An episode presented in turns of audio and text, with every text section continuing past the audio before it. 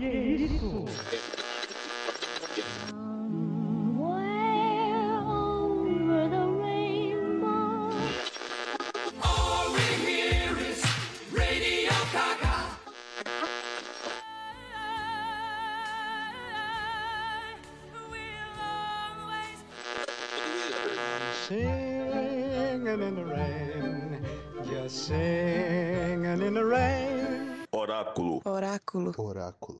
Oráculo. Oráculo. Oráculo. Oráculo. Oráculo. Oráculo. Oráculo. Oráculo. Você está ouvindo Oráculo Podcast. Olá, Oráculo Podcast está no ar. Eu sou o Carlos Daniel, a voz do Oráculo. É sintomático que um filme que se propôs a discutir a revolução foi um fracasso. Olá, meu nome é Gustavo Vilela Eitre e essa não é a história da garota no fim da rua. Olá, eu sou Igor Delfino e vamos falar sobre filmes com mensagens muito profundas. Pronto, fala galera, é pessoa falando, tamo junto mais uma vez no Oráculo Podcast. Olá, aqui é o Profeta do Oráculo, Profeta César, e sem dúvida, é o nosso tempo prefere a imagem à coisa, a cópia ao original, a representação ou a realidade, aparência o ser. E agora começamos mais um Oráculo Podcast.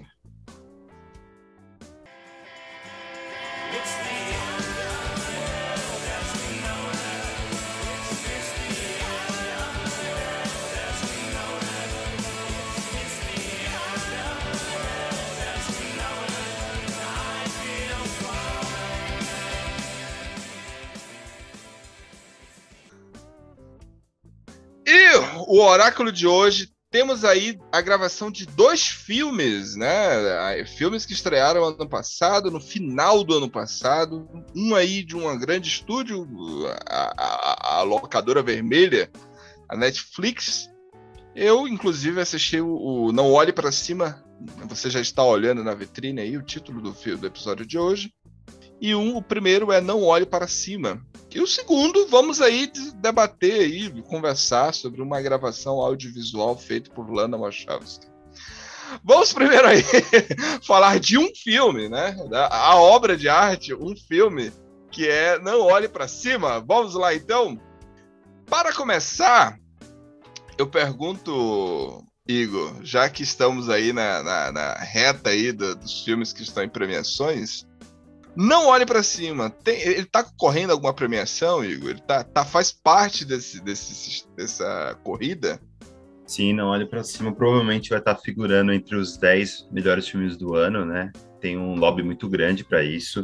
Uh, é capaz de alguns dos atores, já que tem um elenco muito estrelar, também conseguir uma vaguinha aí, talvez o Leonardo DiCaprio ou a própria Jennifer Lawrence. E acredito que talvez algum, alguma parte técnica de montagem ou até fotografia possa ter alguma chance. Mas com certeza acho que ele vai ser um dos melhores, vai estar disputando como um dos melhores filmes do ano. Show, show de bola, show de bola. Com relação ao elenco, você até já citou aí dois, mas qual é o elenco aí desse filme, Gustavo? Porque é, tem muita gente, né?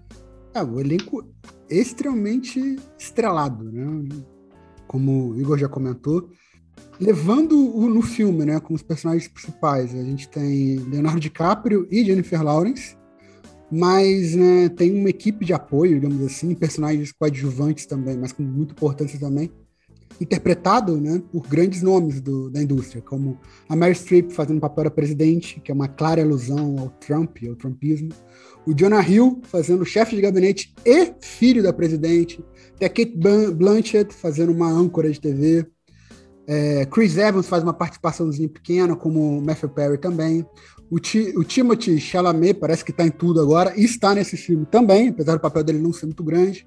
Tem até Ariana Grande fazendo ela, basicamente ela mesma no filme, né? O personagem dela chama Riley Bina, mas é uma cantora pop extremamente famosa, ou seja, é ela, né?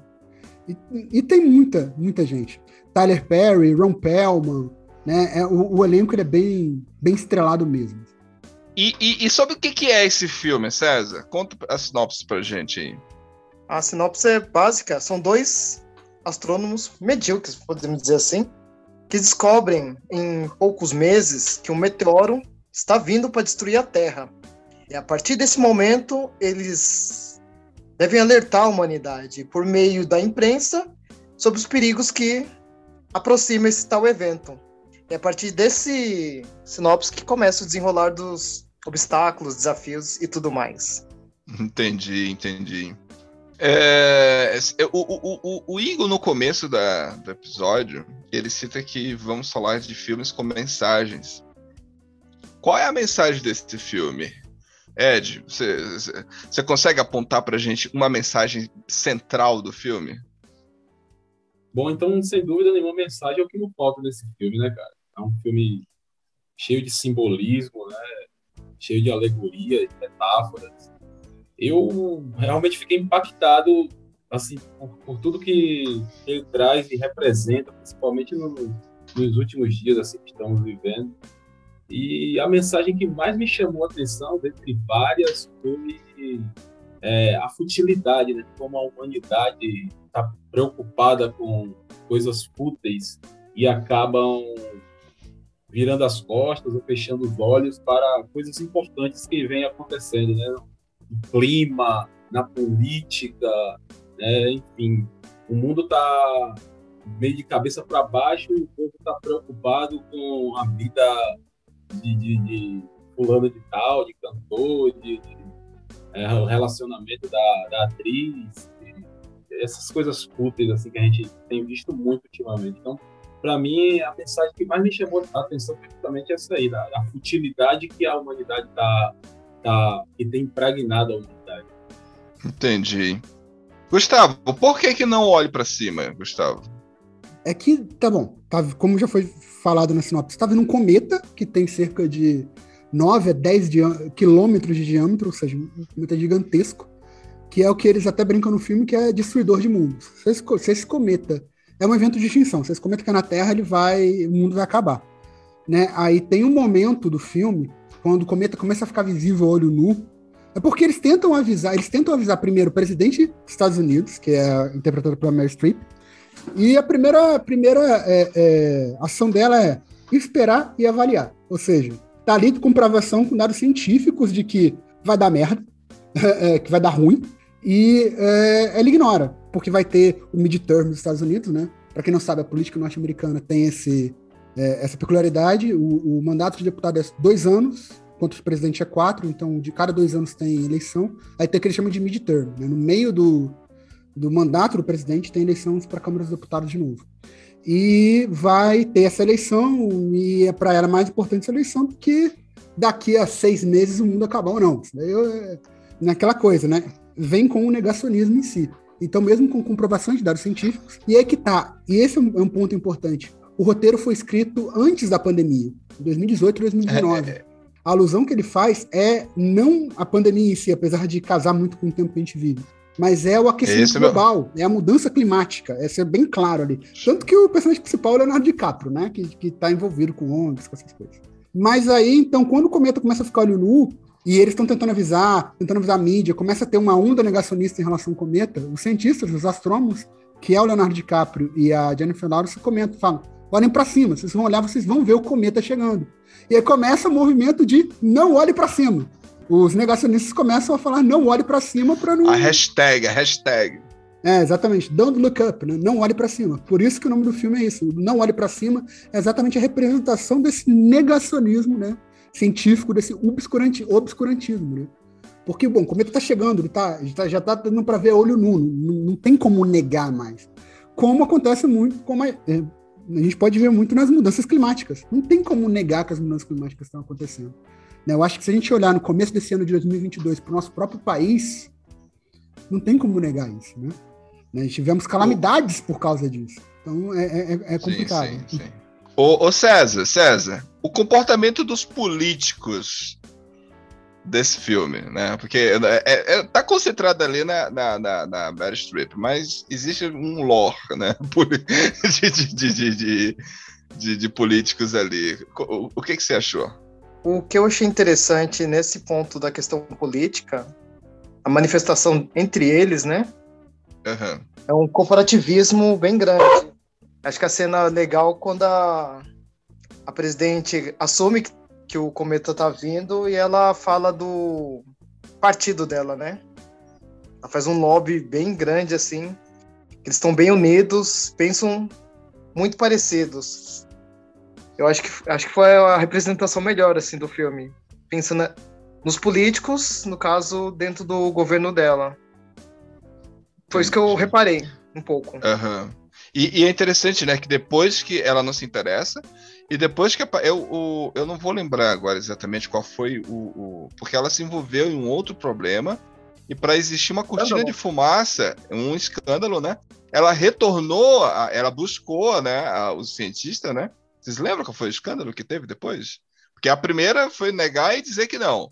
Aí depois ela. É um escândalo sexual com o chefe de gabinete, né? Isso, ela mandou fotos, partes íntimas pro Ga... E aí deu. O cara que ela indicou para a confusão. Suprema Corte, né? Para a pessoa que ela indicou para a Suprema Corte, as fotos vazaram.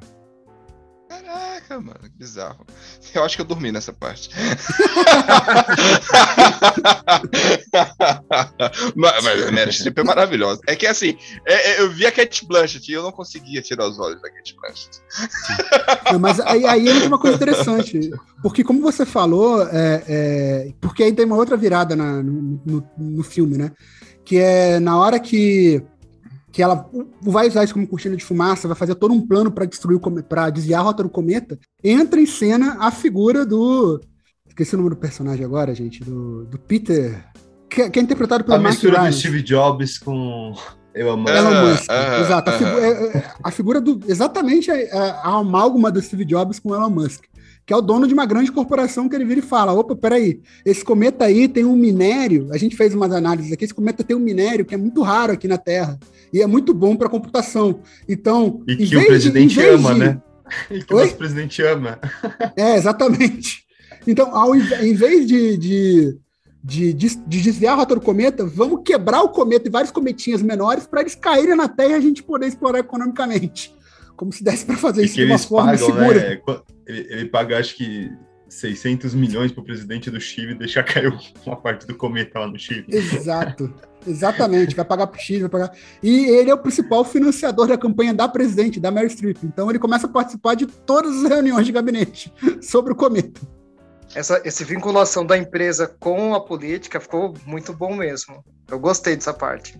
É, tem uma parte interessante que ele desliga, né? A, a, a, a, a- o foguete tá indo, o foguete tá indo, vai, vão fazer algo, de repente ele desliga. E a própria NASA fala, ué, quem desligou? eu achei que dali Exato. uma puta. Eu achei que dali sensacional, mano. O retorno do foguete, né? Nossa. É, do Leon Aham. Pelmo, é. Então- Quando ele tinha ido lá pra, pra desviar a rota do cometa, mas aí o, esse cara entrou em cena, né? Eles desligaram o negócio e falaram: "Ah, o que aconteceu? Eu- O que, que foi? Ninguém sabia o que tinha acontecido. Eu acho, eu acho interessante isso, como, como esse tipo de filme, ele, ele faz, de certa forma, um alerta pra gente, mostrando como as nossas vidas estão na, na mão de pessoas loucas e despreparadas, né? Porque o, o filme, ele deixa isso bem estabelecido. Tanto a presidente dos Estados Unidos, o general lá do Pentágono, que, que cobra lá o lanche da, da, da menina lá do, do casal de... que era Muito grátis, boa né? essa cena. E já Essa cena é mostra que, engraçada. aí, aí a gente para, eu até fiz até um- uma associação ao Doutor Fantástico do, do Kubrick, né? Que, que traz esses, esses líderes insanos, gananciosos e loucos. É, e aí a gente fica assustado, meu Deus, a- a- o destino de todo o planeta está na mão da- dessas pessoas, né? Pessoas loucas e, e despreparadas. Isso, de certa forma, quando a gente para para analisar, chega a ser até assustador, né? Que é assustador, na verdade. Agora eu pergunto assim: vocês gostaram? Vamos, vamos, ser sinceros, já comentamos aqui. Mas agora va- va- vamos entrar para as partes do. do... I- Igor, tu gostou do filme? Cara, então. eu tenho problemas com o filme, tá? É, eu acho que, tipo assim, fica nítido é, o incômodo que é o tema pro Adam McKay. É, é nítido o quanto isso é algo que deixa ele puto, esse negacionismo à ciência, é, as pessoas serem fúteis, isso tudo acho que é um incômodo muito forte pro Adam McKay. Eu me incomodo muito com as opções dele como na direção mesmo. É, eu acho que assim você tremer a câmera, você desfocar a cena, você fazer uma montagem meio maluca. Acho tudo isso para dar um incômodo, eu acho bacana, mas acho que foi muita coisa. Então você tem a câmera totalmente toda, toda hora tá desfocada, focando numa coisa meio do chão, ou então um plano que não combina muito com a cena. Do nada ele faz umas montagens, uns cortes brusco, mostra um pássaro, depois mostra um lixo, depois ele vai, vai fazendo vários cortes muito rápidos. É, a câmera treme o tempo inteiro. E ele que o que eu acho que é pior assim para mim é ser tudo tão caricato. Todas as atuações para mim estão beirando algo absurdo do caricato. Tá muito mais próximo do, do filme O Âncora dele do que do A Grande Aposta, que eu acho o melhor filme dele. Então ele tá muito é, mais como uma comédia cê, mesmo. Você achou, você achou o, o, que assim, não te corta. É, eu, perdão, não, pode, Igor, pode, meu, falar, pode falar. Perdão, meus colegas. Perdão, ouvintes. Eu, isso é de, eu, eu tento me controlar, esse não tá cortando. Mas é que senão eu perco o fio da meada. Mas o, o Chatolet, o Chamalé lá, tá maravilhoso, cara. Então, eu não então. achei ele, ele, ele, eu não achei ele caricato, não. Eu achei não. ele. Eu, inclusive, de longe, assim, uma das melhores atuações que eu já vi dele. Ele, cara, eu, eu me identifiquei com ele, inclusive. Sabe, não, cara, então, tem um momento ali acho... que. é engraçado também, não deixa ele ser engraçado. Mas é muito diferente de tudo que ele não, já fez. Eu concordo. Eu acho que o personagem dele é o único personagem real assim mesmo, que tem. que eu compro, que eu acredito que ele possa existir. Porque ele é um cara muito anarquista ali, né? Um cara meio loucão, assim. Só que ao mesmo tempo ele é o cara que puxa reza, né? Então ele tem a própria dualidade dele mesmo, né? E eu achei puta, a puta atuação dele. Tá eu já falei que eu não, ele não é um dos meus atores favoritos, mas ele mandou muito bem. Na verdade, eu vi os últimos dois filmes que eu vi dele, eu gostei bastante, que é esse e o Crônicas Francesas. Eu achei que ele mandou bem nos dois filmes, então eu tô até mudando a minha opinião com relação a ele. Mas assim, eu acho que a, eu acho a Jennifer Lawrence e a, e a Mary Streep muito complicadas no filme. Eu não gostei nenhum das duas. É, o Brad Pitt também, Brad Pitt não, desculpa, o Leonardo DiCaprio também. É, eu não, achei longe de ser o melhor dele também. A Kate, a Kate Blanchett eu gostei, apesar de ser muito caricato, muito Cara, artificial, eu gostei tá bastante. Demais, ela tá demais, Kate Blanchett. Eu queria mais Kate Blanchett. Cara, a Kate Blanchett, ela é, ela é foda, né? Ela, ela pegou o Brad Pitt e agora pegou o Leonardo DiCaprio. Puta que pariu, mano. Essa tá podendo. E a Rudy Mora, Mara, né? É, é essa aí, meu Deus do céu. Essa atriz é boa demais. Cara, Igor, é, é, eu, eu entendo o que você quis dizer do Leonardo DiCaprio, mas eu acho que a atuação dele, o que eu gostei da atuação dele foi a evolução do personagem. Assim. Porque ele foi. Você vê em que momento que ele tá, em cada momento do filme, o impacto do personagem que ele vai mudando, que ele começa como aquele cientista, aí ficamos falando que ele é que ele é bonitão, aí é um cientista bonitão, aí ele começa a ganhar fama, aí ele fica deslumbrado com a fama, ele fica do lado do, da presidente e do, do, da empresa uma hora, depois ele percebe a merda que tá sendo, ele volta. Eu, gost, eu gostei dessa sutil, não é bem uma sutileza, mas eu gostei dessa variação na atuação dele dentro do filme, eu achei que isso ficou até bem feito. Apesar de, como você falou, é tudo muito caricato. E aí, de, de novo, né, já pegando o fio da meada e respondendo, eu também tenho mania de falar muito, também tento me controlar, mas é, eu gostei do filme, mas é aquela coisa. O filme tem uma mensagem extremamente importante, especialmente essa analogia com, com, com, com as mudanças climáticas. Então, uma parte vê só essa questão e esquece de analisar o, o, todo. E eu posso falar isso no meu lugar de fala, que eu sou sociólogo. E, e sociólogo tem mania de, de fazer esse tipo de coisa. É, mas a mensagem do filme é extremamente importante. Isso não vai mudar. Agora, o filme tem alguns problemas que eu acho assim, muito sérios. Por exemplo, o filme. Cara, é, é, é um evento de extinção global. E o filme só fala dos Estados Unidos. Quer dizer que China, Rússia, Rússia, Europa, não vão Índia, não vão fazer nada? Tipo assim. Inglaterra, é, Inglaterra. Inglaterra, Estados Unidos decide e acabou? Como assim? É. Mas Isso aí eu é não, bizarro. Desculpa, Gu, te cortar, mas, então, mas, acredito, mas eu, eu, acho que aí é meio que uma. A, ele, ele tá aí também fazendo uma sátira dos filmes de ficção científica, né? Eu pode acho ser, que é uma sátira ali. Pode ser, pode ser. É, é de fato. Não, é uma sátira total. Concordo, Igor.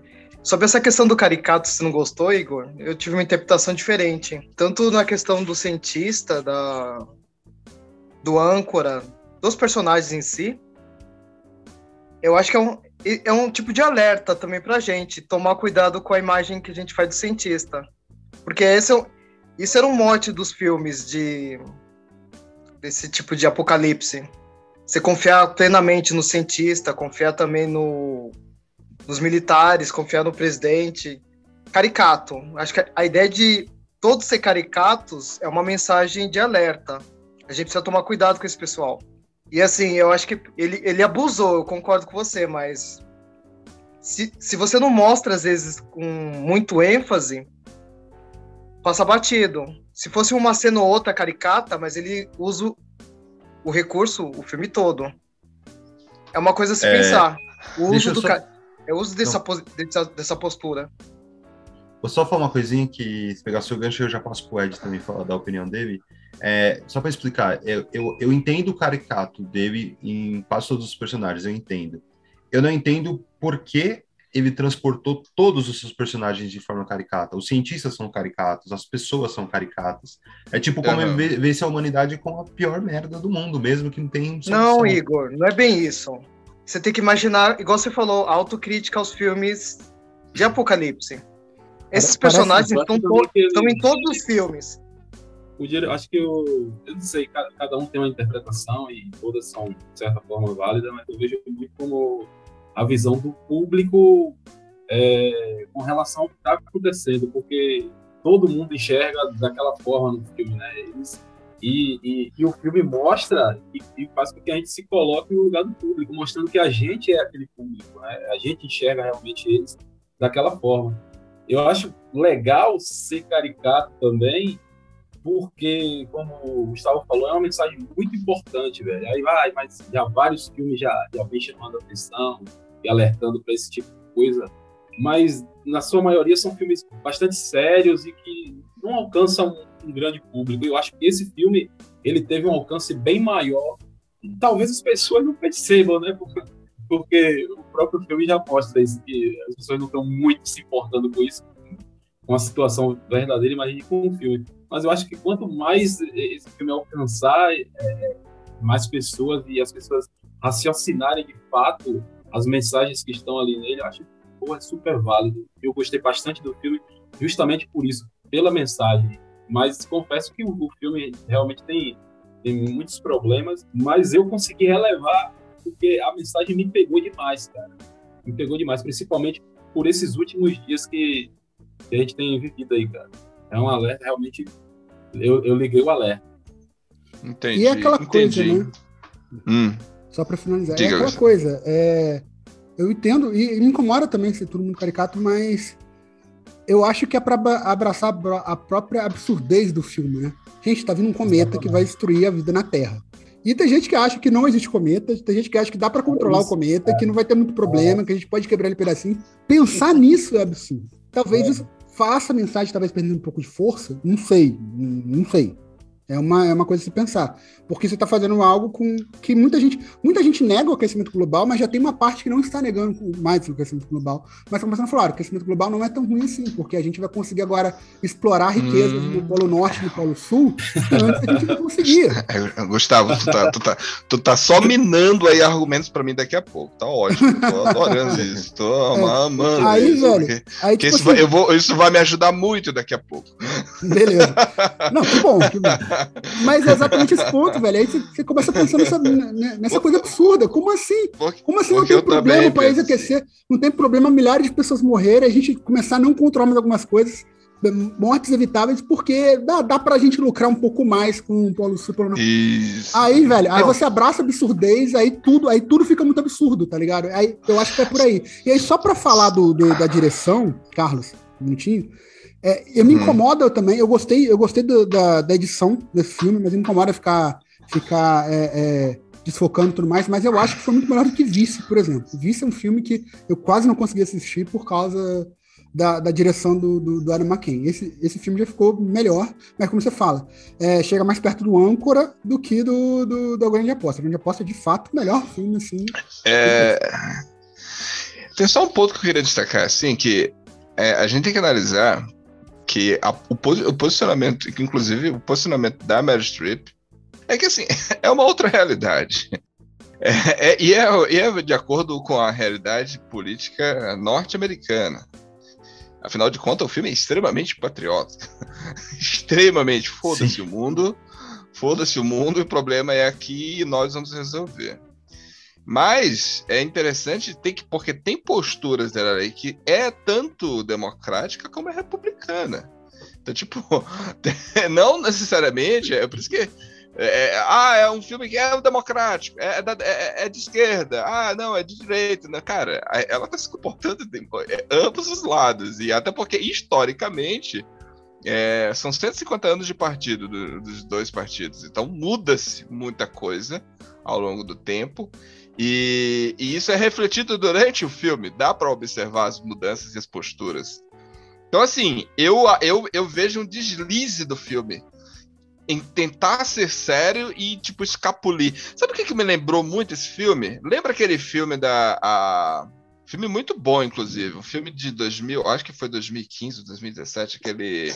a- as grandes estre- as estrelas além do tempo Sim. que é das as, Sim. as três matemáticas lá, que, ah, era uma matemática, uma engenheira e a outra era chefe das secretárias Programa- Era Da- programação de da. NASA, né? Isso. Isso.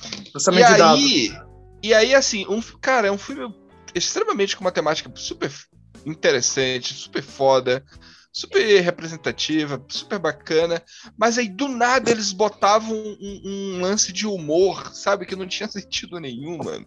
Como, por exemplo, eu lembro que o que me incomodava muito, e, tipo, eu tô assistindo o filme, eu tô empolgadíssimo aqui com o filme e tal, aí do nada eles botam a cena da menina indo, atravessando o, o, o, o, o, todo o quarteirão atravessando todo o outro lado para poder usar um banheiro que tava no quinto dos infernos. E aí você mostra, ah, tipo assim, você já entendeu que ela tá tendo sofrendo para não usar um banheiro, porque o banheiro só era para preto ou para branco. Você já entendeu isso? Só que aí é, mostra, tipo, ela fazendo esse trajeto. Cara, é sério que você quer que eu dê risada disso? Entendeu? E, tem, e, e na sala de cinema na época, eu lembro, que tinha gente que tava rindo disso. Disse, caralho, mano, isso não é pra se rir.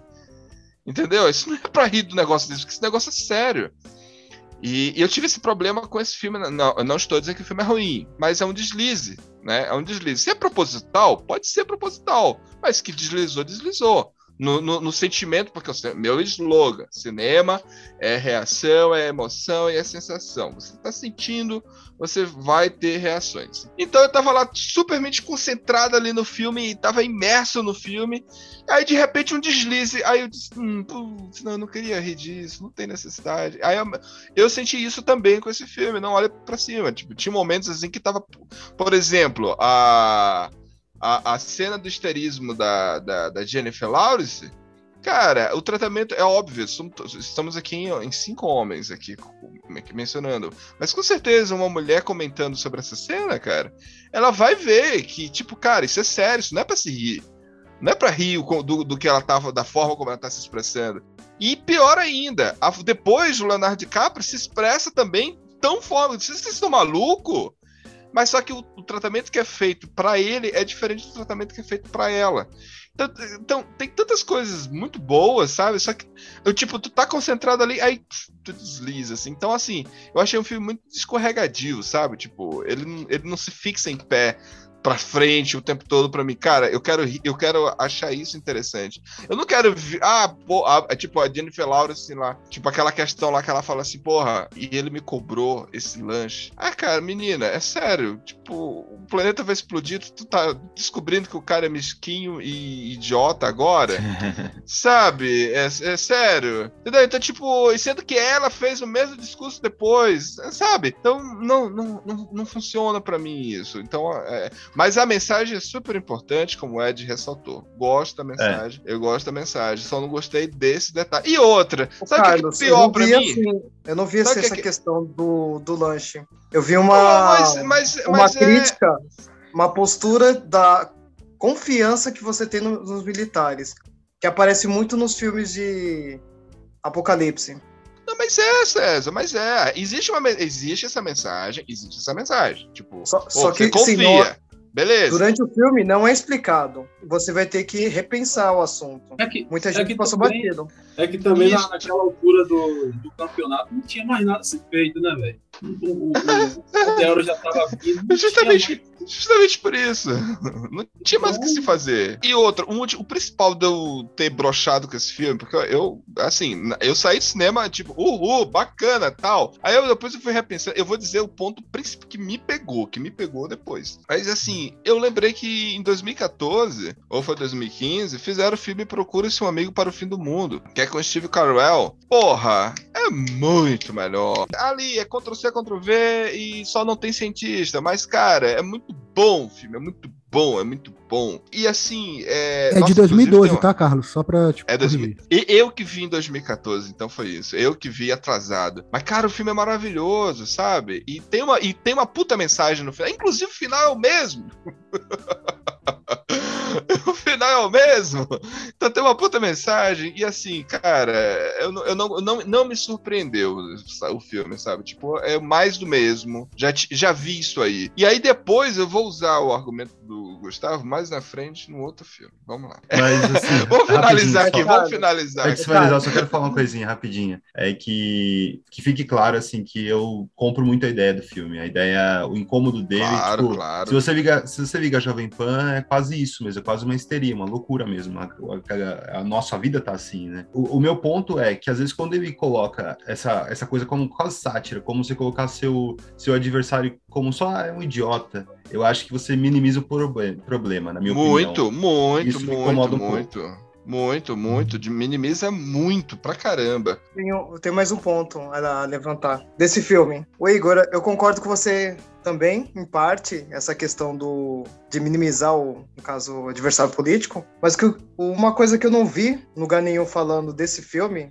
mas eu achei, eu me incomodou bastante, é a questão de achar que representa a realidade brasileira. E acho que falta uma autocrítica nesse tipo de filme, assim, um filme que atinja um público bem gigante, o filme que você acabou de citar, Carlos, não vai atingir, apesar dele ser muito bom, mas uma Não, autocrítica não, até- brasileira. Até porque o foco não é esse. Então, mas a gente tem que atingir um público maior. Eu Acho que é essa a pegada dele. E quando você tenta atingir um público maior, você vai acabar. Quando você faz um filme, eu sei que tem que ter um público específico, mas quando você quer atingir uma grande massa, você não pode ficar nesses pontos específicos, senão você não atinge essa massa. A ideia que me incomodou desse filme que as pessoas estão dizendo que é uma representação do Brasil, como se, o, como se a gente não pudesse fazer uma autocrítica sobre o nosso país, né? De forma cômica, né? No caso, pensando no filme. Uma parte de negacionismo aqui no Brasil, por exemplo, o sistema de extermínio que, que ocorre de adolescentes no Brasil, é uma coisa que a população nega, né? Que isso ocorra. A gente não faz uma autocrítica sobre isso. A questão indígena, a questão do racismo no,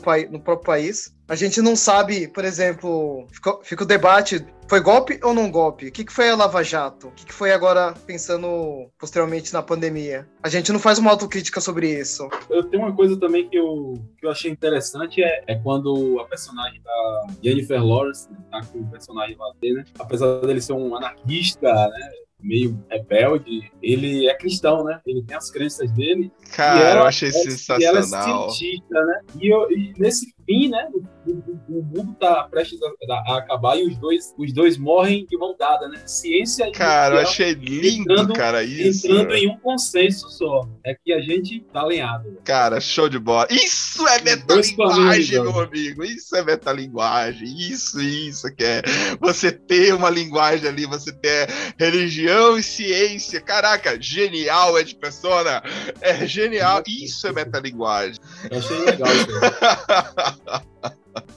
E é muito diferente dos Estados Unidos. Essa questão que o Ed, o Ed falou agora da ciência e religião, parte da população brasileira não tem formação de ci- ciência, divulgação científica é horrível. Então, tipo assim, não tem nem como comparar. Por exemplo, o sistema educacional nosso ainda tá muito aquém dos Estados Unidos. Quando faz uma autocrítica, tem que separar ciência e religião. Pra... Tem gente que não consegue saber nem a diferença de um de outro. Então, acho que uma autocrítica melhor, assim, é um, é um ótimo filme. Eu gostei bastante, porque ele vai atingir um público, pensando na Netflix, bem amplo. Um público que normalmente não tem uma formação cinema, formação educacional tão precisa. Apesar que o... melhoramos muito nos últimos 30 anos, mas ainda precisamos alterar bastante. E esse filme, ele, ele aponta essas questões, essa mensagem contra o negacionismo. Lembrando que o negacionismo não começou agora, né? Ele começa, vamos dizer assim, como agente político após a Segunda Guerra, né? Dizer que o campo de Auschwitz nunca existiu. O Holocausto foi uma mentira. São coisas assim, interessantes de pensar. E a questão do genocídio aqui no Brasil, né? Ocorre vários genocídios e a gente nega. E, e nem vem dos negacionistas, né? A questão do genocídio, mas são pontos importantes. Eu acho que é relevante pensar nesse filme em termos de precisamos de fazer uma alta análise do nosso comportamento político, social. É nesse sentido. Entendi, entendi. Vamos fechar aqui as nossas notas para não olhe para cima, porque eu, eu acredito que a fala que eu achei genial é isso. Quando um filme que ele foi escrito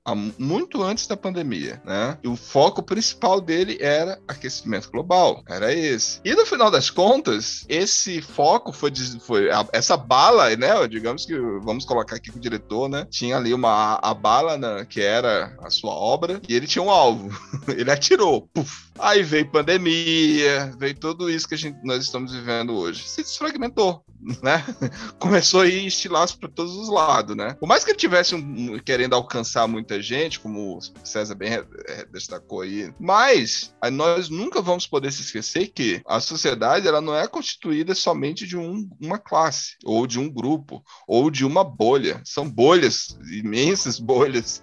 E, me, e cada, cada universo, cada é, indivíduo tem um universo particular, né? Que não necessariamente vai dialogar ou concordar com tudo. Então experiência de cada um é que vai rebater e dizer, opa, peraí, isso aqui dialoga com isso, dialoga com aquilo. E aí o resultado final é que é isso, né? A gente, como o César bem destacou. Mas aí o problema, César, não é do, não é do filme, é do público. Ah, mas isso aqui tá falando do Brasil. Cara, sério, você acha mesmo que o cara, os Estados Unidos, egocentrismo total. Sim, concordo com você, Carlos. tá lá fazendo a porcaria do filme, como eles salvando o universo, eles estão olhando pra porcaria do Bolsonaro. Sabem quem é esse filho da p... Desculpa, ouvintes. Eles nem sabem quem é esse desgraçado, entendeu? Então, tipo assim, não faz sentido. Não faz sentido, entendeu? Entendeu? Ele jogar e tipo, ah, então é, é, é, é o presidente lá do, do, quinto dos infernos. Não é, mano, não é. Tipo, só que aí é, é, entra o lance que aí isso vai dialogar muito com o próximo filme. Vamos, vamos, vamos é, é, fechar aqui. Igor, qual a tua nota aí pra. Quantas torres do oráculo a gente dá aí pra Não Olhe para Cima? Vou dar duas torres e meia. Só pela mensagem, Igor? Não, eu não, eu não acho o filme ruim. Eu acho, tipo, acho que duas torres e meia é uma nota baixa até, né? É, é a média. Baixo. É a média. Duas torres e meia é, é, a média. É, é, não, eu acho, eu acho o filme assim. Eu acho, eu acho o filme tem, me incomoda em vários momentos, mas é um filme que eu assisti tranquilo, ri em vários momentos. Ed, Ed Pessoa, eu acho que você nos ilumine, Ed. Inclusive a tua leitura aí, porra, foi sensacional. Eu não tinha visto com esses olhos, ó. Gostei. Cara, depois dessa nota de Igor, eu fiquei até. Eu, eu também! eu também tô perdido. Mas, é, assim, é como eu falei, particular é a sensação de cada um. Eu, eu dou quatro, quatro torres, cara. Quatro torres, tá certo. Eu vou anotar aqui, viu, Igor? Duas torres e meia. Caramba, meu Deus do céu. Vou anotar isso aqui. Tá registrada. Ô, oh, oh, César! Quantas torres do oráculo você dá aí pra. Não olhe pra cima, César. Profeta do oráculo. Depois que o Gustavo falou que o roteiro foi de 2018, me lembrou muito o Bacurau, que o roteiro foi produzido já tem uns, uns 10 anos, ele foi sair muito tempo depois, extremamente atual. Vou deixar com quatro torres. Quatro torres, boa, boa. É, então, é isso aí, né? Gustavo, quantas torres do oráculo você dá aí pra dar um Cara, eu cima? gostei do filme, eu achei a mensagem muito maior do que a execução do filme em si. Ele tem uma coisa que me incomodou um tanto, que é uma coisa que o Volta Meio Igor fala, e eu acho que um filme tem que ter a duração que ele precisa ter. Eu achei esse filme muito longo, ele não precisava ter quase duas horas e meia, não. É isso é verdade. Grande, isso é verdade. Tá, isso esticou demais. Um esticou muito. Nossa. Então, velho, 3,3. A Sally Maker, a Sally Maker, se ela tivesse ali, é, nossa querida, nossa querida Sally Make, que ela esteja aí ouvindo isso em algum lugar. Se ela estivesse ali, cara, ela teria cortado tanta coisa, mano. Nossa, aquela. As cenas, as cenas, as cenas de piada, eu tenho certeza que ela teria cortado a maioria. Sabe, aquela cena da Kate Blanchett fazendo cara de 10 dentes com a esposa do Leonardo DiCaprio. Tão desnecessário aquilo, sabe? Caraca. A, tô... a, grande aposta, que é um filme mais complexo, tem, é, uhum. é, tem menos tempo, entendeu? É menor. Agora sim, Uma coisa que eu achei genial no filme, é a fotografia, cara. Quando tem um dos takes, hum, eu não sei se o nome é take, é, acho que é frame, né? É frame, né? Quando você tem várias fotos, né? É, é frame, não é isso? Várias fotos por segundo, né? É, frame é quadro. Aí, frame é quadro. São 24 é frames, isso, né? 24 quadros por segundo, exatamente. Ah, tá, tá, tá. Então, e é, uhum. aí você tem uma sequência lá que você tem lá fotos. Cara, o filme me ganhou pela fotografia. Pela fotografia. A mensagem é maravilhosa, mas ok, eu já, já vi essa mensagem, não me impactou. É, inclusive, eu gostei muito mais desse papo aqui do que do filme. O papo aqui foi muito melhor, conversar, ver a perspectiva de vocês, né? Como o César destacou pontos interessantes, o Gustavo também, o Igor pontuou Eu só, eu só tô preocupado com a nota do Igor. mas, mas o filme foi bom, cara. Foi muito bom. E assim, mas assim, ok, tá, beleza. É cara que eu não gosto da nota, cara, porque é muito difícil dar nota. a fotografia, eu, assim, eu vou. A mensagem, ok, tá. Mas eu não quero. Quando mostra aquela cena onde você tem o planeta tão bonito, tanta coisa bonita, tanta coisa linda, flores, beija-flor, tipo lugares, pessoas comuns, bebês, e aí você vê, cara, olha quantas pessoas vão morrer, quantos por causa desses desgraçados, entendeu? Por causa desses infelizes que ignoram né, o, o, fato de que eles estão destruindo o planeta, fo focando muito na mensagem do, do, do, do, diretor, né? Afinal de contas, a obra dele, né? Mas focando, eu me concentro, né? Eu, nesse caso aqui, eu me concentro na imagem dele, na, na, na mensagem que ele está querendo propor. E, cara, por que essa autoindulgência, né? De, porra, vocês estão destruindo o planeta Terra e agora vocês querem ter consciência ecológica? Vamos se fuder, mano. Entendeu? É sério isso? Estados Unidos, States. É sério isso? Então, assim, é complicado, viu? É complicado. Isso se chama-se hipocrisia. então, eu diria que esse filme ele é muito autoindulgente é hipócrita, entendeu? Perde, perde nota comigo por causa disso, entendeu? Então eu só eu não consigo dar, não consigo dar quatro, mas também não vou dar dois e meio. Fico aqui com três, três torres do oráculo para, para não olhe para cima, Igor. 3.3. 3, caraca, o filme ainda vai, o filme já conseguiu ainda. Mas ele não vai pra torre, ele não vai pra torre do mago, não é isso? Não, né? Não, ele não tá habilitado pra isso não, tem que ter nota marca 4. Exato, tá certo. Então é isso aí, né? Então fechamos aqui não olhe para cima com a nota de 3.3 da Torre do Oráculo. Infelizmente ele não tá lá guardado na Torre do Mago, mas é um bom filme, vale a pena. Vale a pena com todos esses pontos que nós acrescentamos aí, né? Just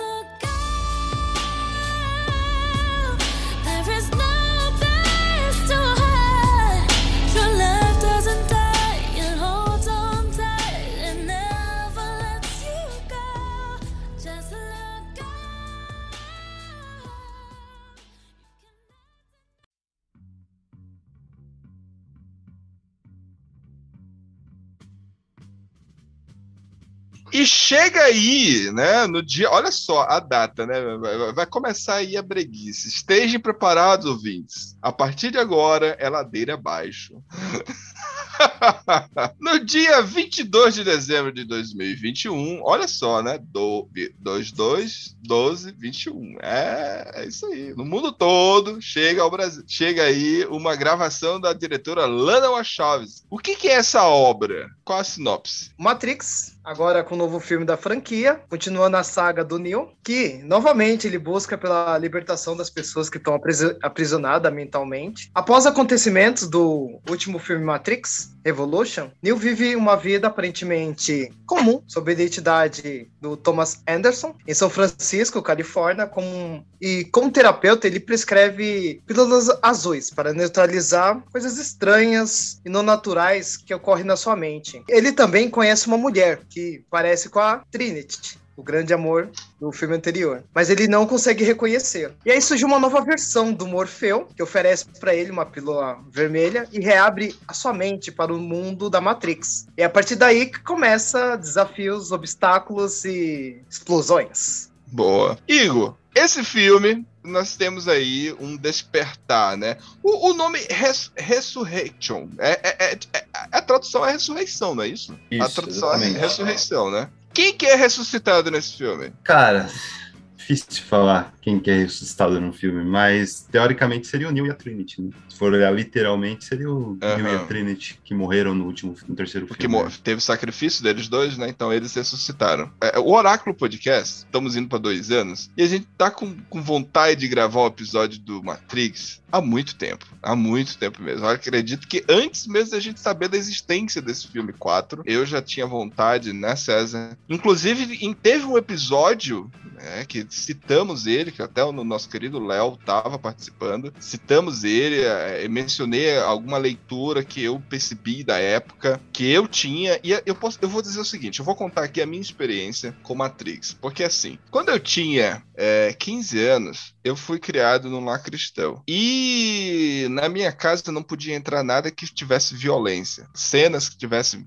tiroteio, qualquer coisa que tivesse violência, eu não podia assistir. Meus pais não deixavam, minha mãe não deixava. Então, existia um, um- um certo controle daquilo que eu podia assistir ou não. Tanto é que se eu assistisse, por exemplo, Igor, eu sabia da existência de Rambo e desses filmes que tem violência quando eu ia para casa dos meus tios, eu estava em outros ambientes, entendeu? Mas na minha casa isso não rolava, não rolava. Então, quando eu tinha 15 anos, eu trabalhava na beira da praia lá em São Luís do Maranhão, e aí assim, eu não, isso em 2003, quando lançaram o filme 2 e 3, né, que foi lançado no mesmo ano os dois filmes, né? Que o projeto do Matrix foi lá em 99. Aí foi aquela revolução, né? Aquela revolução. Mudou todo o cenário, né? Foi o final dos anos 90, você tinha aquele lance lá do bug do milênio e as máquinas, e as máquinas se revoltar contra os seres humanos. Então, é é bom a gente destacar isso antes de entrar nesse filme aqui, porque não é uma obra isolada, né? Ele é uma continuação, é um pro- existe um histórico desse filme, né? Então toda a revo- a revolução que existia lá naquela época lá foi me impactar em 2003. E aí você, vocês lembram comigo, né, César? É, Gustavo, vocês são todos aqui são ah, só César, só o profeta que é mais velho, mas o resto são todos da mesma geração aqui. A gente lembra, o César vai concordar também, que antigamente o filme demorava a chegar no Brasil e quando chegava no Brasil, ele só ia pra rede aberta quando tava lançando outro, né, no cinema, tipo... Então quando tava pra lançar o 2 no cinema, foi que teve o foco. Ah, aí era no, no SBT, Matrix era SBT, o Silvio Santos, aí tinha lá aquela chamada, e vai ter o filme que vai revolucionar. Vocês lembram disso?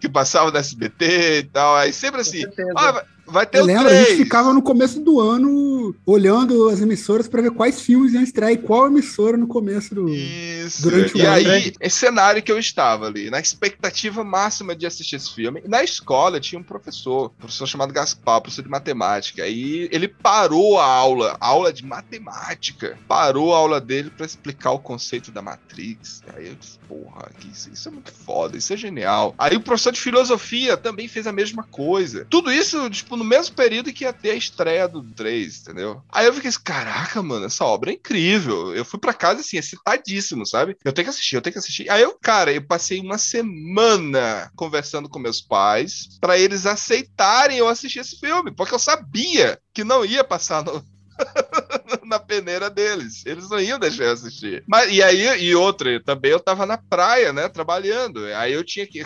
Cara, e aí eles me liberaram. Conversei e tal, eles me liberaram. Tá, tá bom. Aí eu fui correndo, terminou lá, saí, cheguei. E aí eu fiquei lá. Cara, a minha expressão era assim, tipo, com os olhos vidrados assistindo o filme e tipo, cara, que porrada é essa? E depois pra explicar pra eles também, tipo assim, foi, eu- demorou assim, pra, terminou o filme e eu tipo, caraca, mano, o que que, que que é isso que eu tô assistindo? Eu não sabia explicar, né? Eu não tinha palavras pra dizer pros meus pais, ah, isso aqui é um conceito filosófico de prisão, a Matrix é a prisão, ah, e aqui é Alice dos Países Maravilha. Eu, eu não tinha noção disso, entende? Mas eu sabia que tinha um conteúdo ali. E aí eu explico, não, mas eles não estão atirando, eles não são seres humanos, eles não estão matando ele, porque eles são máquinas.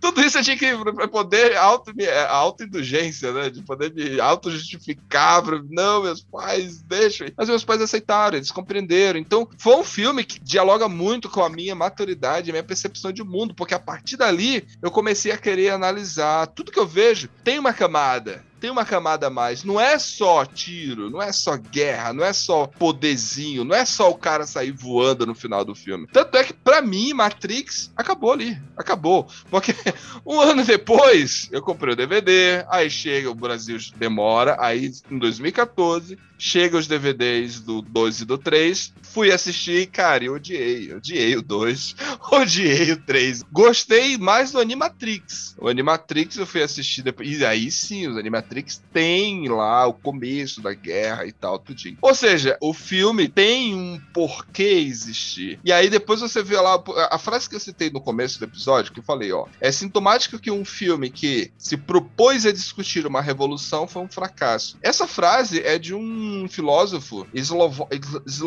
Zizek.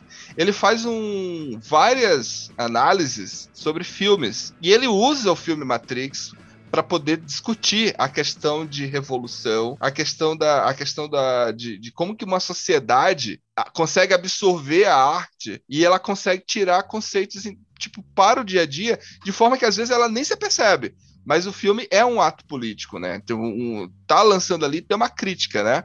Então, assim, foi essa é a minha percepção quando eu vejo Matrix. Aí chegamos aqui a Matrix ressusc... ressu... Ressurreição. Ressurreição do quê, mano? Quem foi? Quem ressuscitou? O Igor já respondeu. É, possivelmente a Matrix ressuscitou aí o Neo e a Trinity. Aí eu te pergunto, Gustavo, por que, Gustavo? Por que, que eles foram ressuscitados? Você quer, você quer a análise dentro do universo ou fora do universo do filme? Porque tem as duas respostas.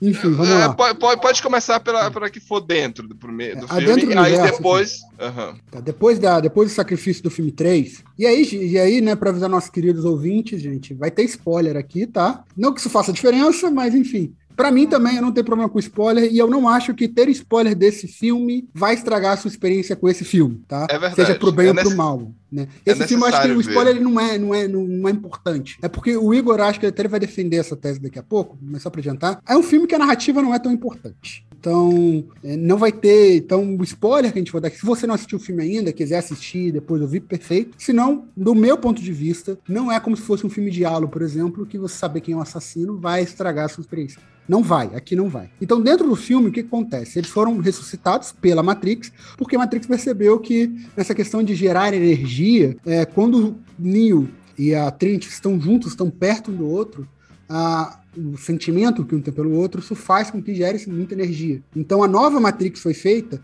tendo esses dois como pilares. Né? Por isso que dentro do filme eles foram ressuscitados, eles de fato foram ressuscitados. O filme explica isso, mostra isso na figura do novo, do novo uh, vilão do filme, né? Que antes era o arquiteto, agora é o outro cara lá que, que, fa que faz o negócio, que é o mentor da nova Matrix. E ela é muito mais forte para os humanos, é muito mais difícil de sair. Então, foi por isso que eles foram feitos, e essa explicação interna do universo. A explicação externa, coisas já que a gente vai ouvindo, vai vendo, vai pesquisando, analisando depois do filme, é que a Warner ia fazer um novo Matrix. Ponto. Isso era certo.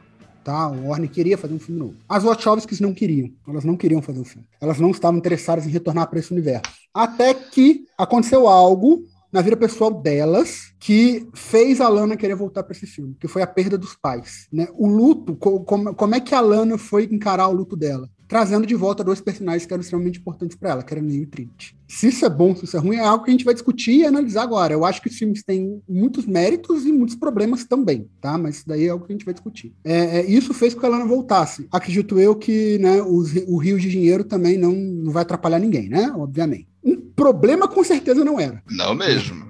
Mas é essa questão. Então, eles são ressuscitados dentro do filme exatamente por causa dessa questão. Eles, eles, precisam ficar juntos, mas eles não podem ficar tão juntos, porque eles são uma força muito poderosa. E resgata uma coisa que está nos outros filmes, mas de uma forma muito mais sutil. E aí eu já começo a ser a minha crítica e tudo mais. Uma forma muito mais sutil, mas que era. Você pegar no primeiro filme, o Neo ele não acredita que ele é escolhido. A Oráculo fala que ele não é escolhido. Ele não se sente escolhido. Ele só se torna o escolhido, e aí, né, tem uma tese interessante depois que eu acho que, que vai ser comentada também. Ele só se torna o escolhido primeiro quando ele morre quando o Smith mata ele, isso lá no primeiro filme, né? Gente, é um filme de mais de 20 anos, então vamos falar que é spoiler. Não? É spoiler para quem não viu, mas enfim. Eu acredito que quem tá ouvindo isso já deve estar visto pelo menos o Matrix de 99. Quando o Smith mata ele, e aí é o salto de fé, de fé cega, da Trinity. A Trinity fala: você não pode morrer, porque a Oráculo falou que eu me apaixonei pelo escolhido e eu me apaixonei por você. Então você é o escolhido. E aí ele retorna dentro da Matrix, né? De fato, como escolhido. Ele para a bala, ele destrói o Smith, enfim. Mas tem essa questão dessa complementariedade dos dois desde o primeiro filme.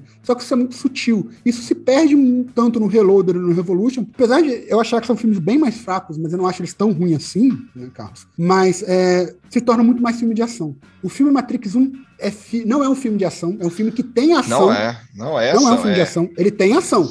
Mas ele não é um filme de ação. E esse filme, ele também não Ele- é um filme de ação e ele não tem ação. Ele nega ação, mas aí é outra discussão. mas o de 99 ele não é. É que eu falei, eu, eu diria que seria, cara, é engraçado, né? Até agora nem falamos do Kenny Reeves, né? Menino Reeves. Né? Não, não. Vamos lá, Isso até porque é, é irrelevante, é irrelevante. Vamos, vamos lá. Mas É, é, o primeiro questão. filme, Uhum. o primeiro filme fala muito sobre liberdade e realidade, sobre o conceito de estar na prisão. Aquela fala do Smith quando ele pega o Morpheus e aí ele começa a passar a mão na cara dele, metendo a mão no nariz, e ele diz: "Eu tenho nojo de você, você fede, e eu tenho esse cheiro", porque ele, ele tá falando da prisão e ele quer ter essa liberdade, porque ele não pode ter. E, e no caso o Morfeu pode, porque o Morfeu está fora da Matrix, né?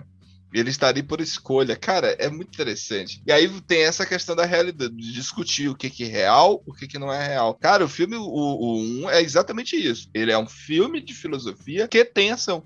Né? Não é um filme de ação. É, Ed, Ed Persona, o que, que, você, que, que você achou, Ed? Você, é, ainda nesse raciocínio aí. Cara, eu tô bem com, o Gustavo. Eu, eu gostei da primeira parte do filme, achei interessante. É, como o Gustavo mencionou, o filme seria feito de qualquer maneira. Isso a gente tem de. Mesmo a gente sendo fã e, e relutar com esse, tipo de continuação de obras já consolidadas, mas ela pertence né, a uma produtora, tem dono, e os caras faz, felizmente, faz o que bem entender. Então, Matrix seria feito de qualquer forma. E interessante é que a Lana ela coloca isso no próprio filme, né? Quando ela, ela joga aquela sacada de todo o universo de Matrix ter, ter se transformado em um jogo, né? E, e tem aqueles diálogos que ela meio que explica, ela conversa diretamente com o fã, né? A situação que está acontecendo. Até a própria Warner é mencionada, né? Que, que queria um- uma continuação do jogo e tal. Então, relutar contra, essa continuação é meio que dar soco em, em ponta de faca. velho. Mas eu gostei Entendi. da primeira parte e o que realmente me fez desgostar do filme foi que essa, essa relação de, de Neo com, com Trinity, ela passou a ser a coisa mais importante do filme. Né? Então, a- aquela filosofia toda do primeiro, até a própria ação e o objetivo do escolhido, que era libertar as mentes da- da- das pessoas que estavam é, presas ali na Matrix, aquilo foi dispensado, né? Eles se focaram apenas é, na, na metade pro, pro final, se focaram apenas naquele romance, tá trazendo Trinity novamente. Aí, claro que no, no próprio filme vão dizer que Trinity e, e Neo separados não funcionam, eles têm que estar juntos, tudo bem, mas eu acho que forçaram demais, eles meio que abriram mão mesmo de tudo, né? Inclusive Uhum. de, de vários personagens. né? Eu não acho que eles forçaram, Ed. Eu acho que aí é que tá. A resolução foi muito apressada e fraca. Foi muito atropelado essa segunda parte do filme. E as coisas ficaram muito acontecendo. De repente ele tá lá naquela cena, tá cheio de policial, de repente lá entra, de repente... Faltou é que- coisas é- ali, entendeu? Faltou é, elementos de ligação. Por exemplo, enfim. você vê, você vê coisas que no, no primeiro filme é, talvez ele, ele, ele não pensasse dessa forma. Por exemplo, ele, ele prefere estar com, o Trinity dentro da Matrix do que libertar a humanidade. Ou seja, eu não estou nem aí para a humanidade, eu quero a, a Trinity. É tanto que esse novo arquiteto, né, vou falar assim, ele, ele fala né, é, para Neil, o próprio Neil, diz que no final das contas o que vale é, é o que está aqui, né? E aponta para dentro da mente dele mostrando que o que realmente importava para Neil era Trinity, naquele momento ali. Eu achei E isso foda- e foda-se a humanidade. foda-se a humanidade. Eu achei que isso foi meio porra. Então quer dizer que toda aquela Sério? luta, todo sacrifício de todo mundo, entendeu? Isso, isso, isso me fez desgostar do filme. Mas eu tô no meio termo, assim. Eu ainda tenho a impressão que se eu assistir novamente, eu, eu vou gostar mais desse filme. Certo. Agora, Igor, existe o papel da metalinguagem no filme com relação à indústria. Agora chegou a hora de você brilhar.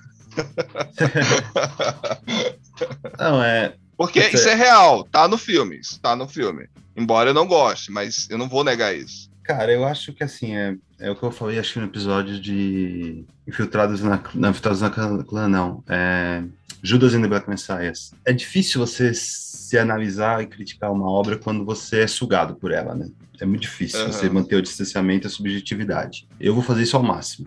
Tentar ao máximo, pelo menos, manter isso. Primeiro, eu acho que o Matrix 1, eu não gosto um pouco da visão messiânica que aquele filme é. Messiânica é o quê? É um escolhido, você tem é binário, é, é o mal e o bem, é as máquinas e os homens, é tudo muito linear. Até como filosofia, o filme é muito linear. Eu acho que a Lana, ela não tá muito interessada em continuar essa história. Eu acho que isso é muito óbvio. Tem uma cena muito, acho que importante para mim, que é o começo do filme, que mostra uma Trinity com uma nova atriz, um novo filme que seria um novo reboot uma continuação de, uma, de um outro, com outros atores, com outro olhar, né? E o quanto que aquilo já causa um, um estranhamento natural ao começar a ver o filme, que é aquele salão que é o modal, né? Se eu não me engano. É a melhor parte, é a melhor parte do filme. Aí, você tem esse distanciamento ali, já, já, já tem um- uma coisa que já causa uma estranheza ali pelas falas da Bug, né? E a todo momento, a Lana, ela reproduz a- o, o filme, ela bota cenas do primeiro filme. Pra mim,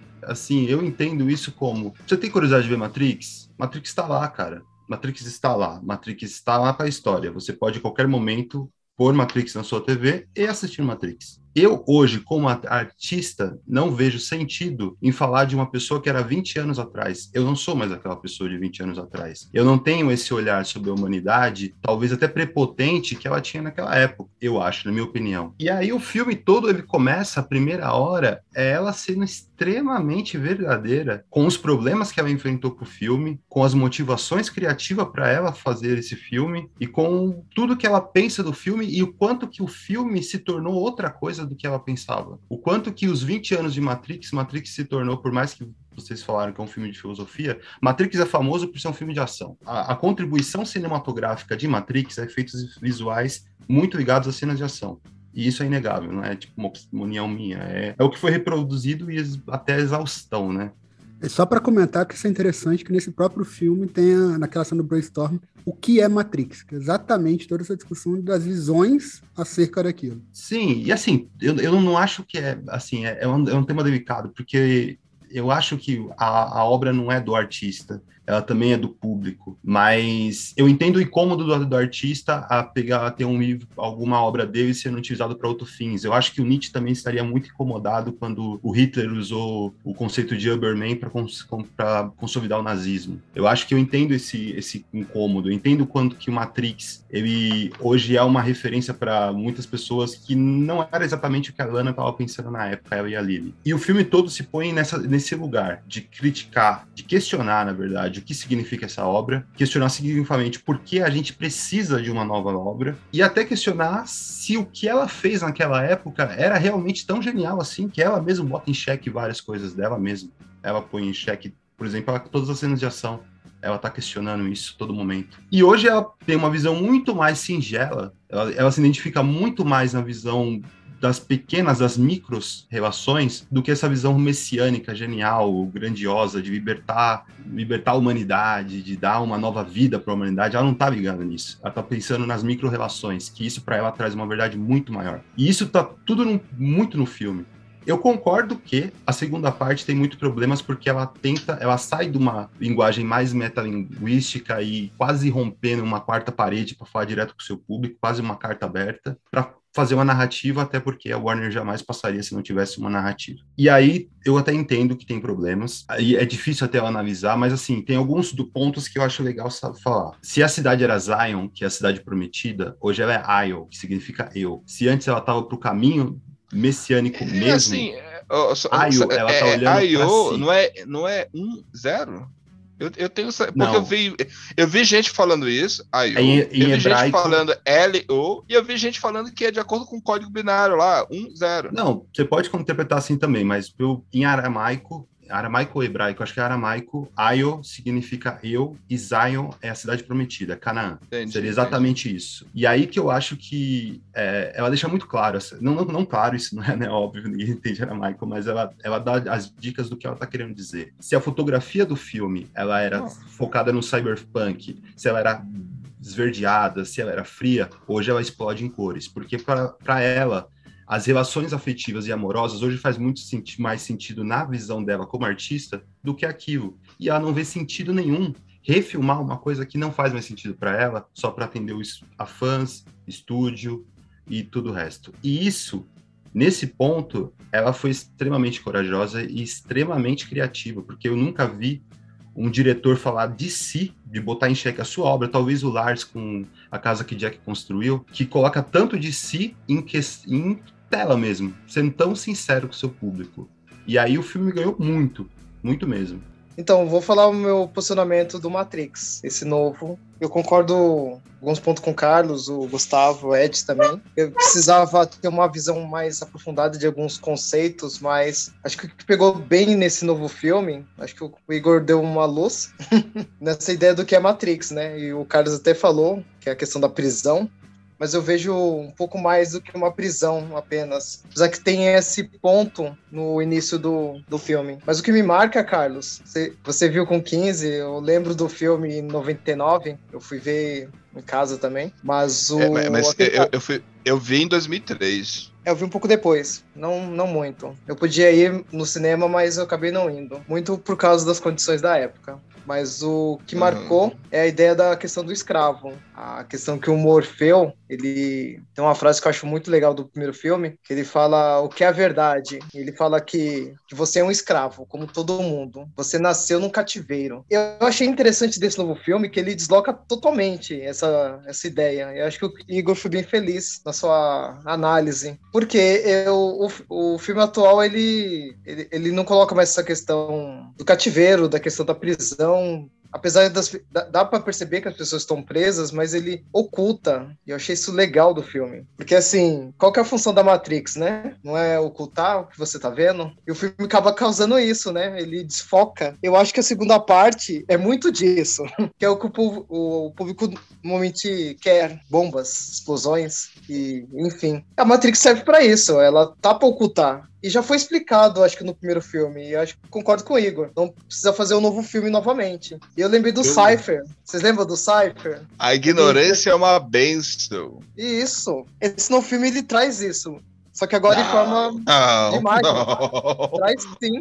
É. O quê? Que, que imagens? Oh, Oi? Qual? Qual? Me lembra aí. Ah, não, eu tô falando em termos de imagem em termos assim, como ele desloca a discussão. Ele desloca porque a Matrix ela foi feita para quê? Para retirar a energia da população, que é uma metáfora de, da questão do trabalho. A manter as trabalha, pessoas, manter as pessoas precisa... presas, intertidas, fazer com que elas é, fiquem felizes ali naquele universo isso? e que gerassem e gerasse, então, é, gerasse é, energia para as máquinas, ou seja, isso. os seres humanos são presos, são, são, são, são, prisioneiros das máquinas. É isso, né? Basicamente é isso. Né? É isso que tá na Animatrix também, tipo. O conceito da obra dia, é cara, isso. Como que é feito isso? A partir de convencimentos. São vários convencimentos que fazem você trabalhar todo dia. É essa a função da Matrix. Mas, mas será que é convencimento esse... ou a necessidade, César? Não, tipo... não. Não, Carlos. A Matrix, ela é o convencimento. Ela precisa convencer você a fazer a coisa. Ela é ideologia. Não, eu entendi, Como meu é amigo. Só, ela é um só, é só que tu tá, tu tá focando pros, dia, pros nossos dias. Mas nos nossos não, dias, não. nós não temos só da... a questão do convencimento, nós temos a necessidade. Não, falando do filme de 99 e do atual. Ele faz a mesma coisa. Pra convencer que... você. É, é, a discussão gramsciana de hegemonia e de conselho. Isso mesmo, Gustavo. A questão da. Ela tá convencendo. E convenceu. E ela mostra que o cinema tá fazendo isso. O cinema em si, ele, ele é uma técnica de convencimento. Não é pra convencer no sentido de você gostar apenas. Não, não é gostar, cara. É porque, assim, é roteiro. Vamos lá. Por que, que, por que, que o Neo foi, foi, foi acordado? Quem despertou ele? Foi a máquina? Aí tá dizendo que foi o. É o não, antes, o que antes era o, tera, o arquiteto, agora é um terapeuta. Mas peraí, o terapeuta é a criação das máquinas. As máquinas, as máquinas criaram a Matrix. O arquiteto nada mais é do que um programa feito pelas, pelas, pelas máquinas. Mas máquina, eu... As máquinas criaram isso. Então quer dizer que quem que tá despertando quem? Entendeu? Não, não faz sentido. Mas, Mas aí entra no, no, que o Ian tá falando. Isso não é para ter sentido, porque pouco importa. Exato. É, é, é. Você tá entendendo, César? Então não faz. É, é, é, o filme de 99, esquece. Para quem gostou do filme, esquece. Eu acredito que a, a grande. Ó, a grande mensagem dessa diretora aí, ela é muito ruim, para começar, porque, pra, porque assim, o artista, o conceito do artista, o conceito do artista é representar aquilo que ele está sentindo. Nesse caso, ela está sendo eficiente. Beleza? Ok. Só que Aí eu, antes da- da- de começar a gravação, eu disse que eu ia invocar aqui Arnaldo Antunes, querido Titãs. ele tem uma música chamada Eu Sou Volúvel, que ele diz assim: página vazia, melodia, aonde é que a palavra vai cair? Né? Essa é, é a primeira, a primeira estrofe, é a estrofe da- da- do verso da música dele. Aí, de onde essa ideia vai sair, para onde ela vai andar e aonde o pensamento vai chegar? Ou seja, ele estava levantando perguntas, tava levantando perguntas. E aí isso dialoga muito com o filme que a gente estava conversando ainda agora. Não olhe para cima. Né? A página, quando estava vazia, quando o diretor estava escrevendo ali o roteiro, a, pô, eu quero falar aqui de aquecimento global. E quero atingir aqui essa massa. Só que quando ele joga, pô, pandemia, caramba, mundo todo passando por uma pandemia. Aí chega na nossa realidade brasileira, nós fazemos associações diretas com o governo atual. E aí, como você mesmo destacou, César, tipo, faz tudo sentido com o que tá acontecendo aqui. Aí agora imagina só o diretor chegar, não, não, não, não, não, não, não, não, peraí, vocês não têm o direito de pensar assim sobre a minha obra, porque a minha obra é quem... Aí entra aqui o, o- o- voltando aqui, o, é, porque não faz sentido essa fala do, do diretor, né? Não, mas a minha obra que escreveu fui eu. Eu tenho o direito de dizer o que, para que, que serve essa obra que eu escrevi, o pensamento onde é que vai chegar é aqui, e tem que ser esse aqui. O que você pensou, esquece, não vale. O que serve é o meu. Aí ela diz assim, ó. Aí confessa com, com- conversa um pouco com o que o Igor disse ainda há pouco. Só porque eu falei, não quer dizer que eu sei. Só porque eu falei, não, não pode. Não, ó, só porque eu falei, não quer dizer que está errado. Entendeu? É interessantíssima essa letra aqui dessa música. E aí ele fala: Eu já mudei de ideia. Você e você com isso. É basicamente o que a Lana Wachowski quer dizer pra gente, né, Igor? Tipo, eu mudei. E o que que você, fã, tem a ver com isso, né? Eu não tenho compromisso com o teu pensamento, com o teu alinhamento. Então eu entendo dessa forma, entendeu? Dessa forma eu entendo. Mas não faz relação ao filme anterior. Tipo assim, a Matrix tá lá. E aí, ok. Você ouvinte, você é fã, esquece. Essa obra audiovisual que tá aqui, cara, é uma outra viagem e é uma viagem intimista, única e exclusivamente da diretora. Agora, se ela quer fazer paralelo com a Matrix anterior, não tem lógica. Simplesmente o roteiro não se sustenta em pé, entendeu? Porque não existe ressurreição. Então eu, eu achei muito interessante aí o, o argumento de Igor, porque a gente sabe, né, que o cinema ele tem vários, vários tipos de, público, né? Tem aquele cara que, que é fã pelo que vê, tem aquele cara que vai mais além, que busca, e essa visão de Igor é uma visão de alguém que conhece bastante, não só do, do, do universo, mas que conhece também do, das pessoas que estão envolvidas ali no bastidor nos bastidores. E olhando por essa ótica, né, pelo, pelo que ele trouxe aí, que assim, até me, me abriu assim a mente para essa situação, porque eu, eu, gosto muito de tentar entender o sentimento do artista ali quando ele está fazendo aquela obra. Então, para mim foi muito importante aí esse diálogo. E também eu entendo o, o, ponto de vista de Carlos, que a maioria dos fãs, talvez de Matrix, não tá nem aí pro sentimento dela, né? Foda-se o sentimento dela, foda-se. Eles querem, eles querem ver a dela. Da, da Matrix que ficou famosa e que, que é tão aclamada assim. Mas são dois pontos de, vida, de, de, vista muito interessantes, são válidos, assim. E... Na verdade, Ed, na verdade, Ed, se ela fosse uma pessoa íntegra, de acordo com a obra dela, sabe o que ela deveria ter fazer? É, vocês já ouviram falar do quadrinhos As Tirinhas do Calvin, Calvin Haroldo?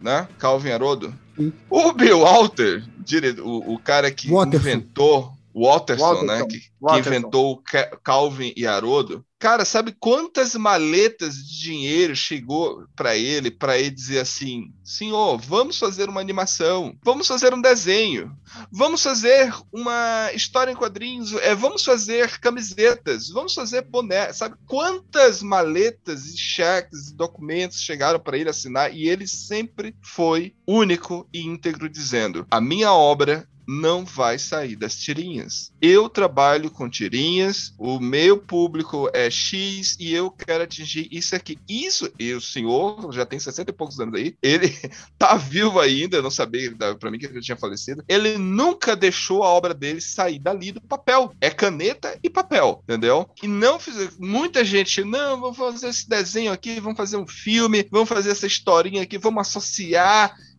Não O meu filme, a minha obra está aqui e eu quero manter essa minha obra intacta. Eu não quero corromper a minha obra, entendeu? Isso é um conceito de um artista preocupado com seu filho, com a sua obra. Quando a Lana Wachowski, em 2003, assinou um contrato para fazer dois filmes em um único ano, ela já se vendeu. Ela já se vendeu as duas, na verdade, né? Elas já se venderam, porque assim, a gente até tinha conversado isso outro dia, não foi, Gustavo? Porque assim, o filme de 99 foi feito sozinho. Depois, por muita insistência, e, aí, e isso fica claro no roteiro desse filme agora. A Warner sempre que não, vamos ter continuação, vamos ter continuação. Tá lá, tá escrito, o roteiro tá bem escancarado. A Warner quer que tenha a continuação. Então, quando ela se vendeu lá em 2003, ela já perdeu há muito tempo o direito sobre a obra dela, entendeu? Então, É que eu acho Eu acho- difícil essa palavra se vendeu, porque assim, ela tá trabalhando na obra dela.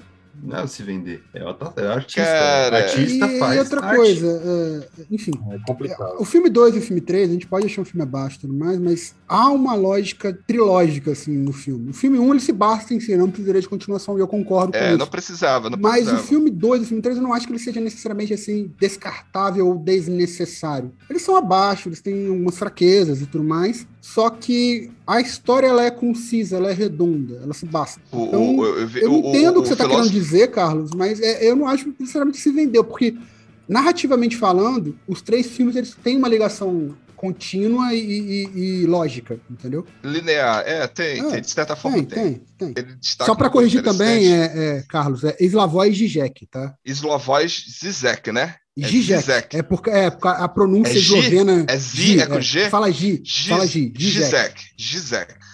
Ele pega o 3 falando assim, que como é que um filme que se tá falando de revolução, que é o nome do filme é Revolution, né? Ele faz um paralelo direto com o que aconteceu com a Segunda Guerra Mundial, quando você teve é, é, praticamente, né? Você teve é, é, social, social-democratas, né?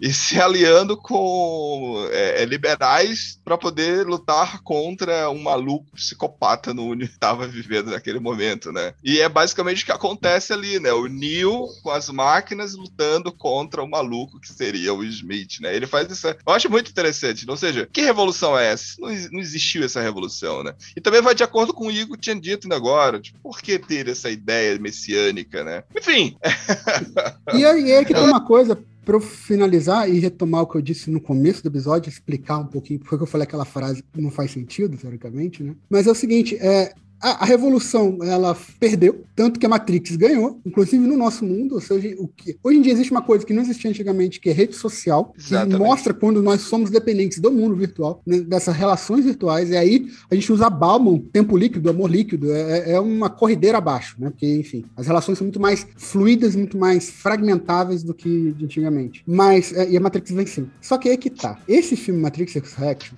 eu acho esse, esse nome muito ruim. Primeiro que é o nome clichê, Alien Resurrection, eu não sei o que, Resurrection. Resurrection tá em tudo quanto é canto. né? Eu, acho o nome horrível. Eu entendo a ideia, eu entendo a questão do luto, eu entendo que é um filme intimista. Eu não acho necessariamente. E aí, Carlos, eu discordo você, não acho que a Lana seja uma má diretora. Tem filmes das Irmãs Wachowski que eu acho maravilhoso, como A Viagem, que eu já falei. Eu gosto de Speed, Speed Racer, eu gosto de, de outros filmes de- de- deles também, tá? Mas A Viagem, eu acho que pra mim...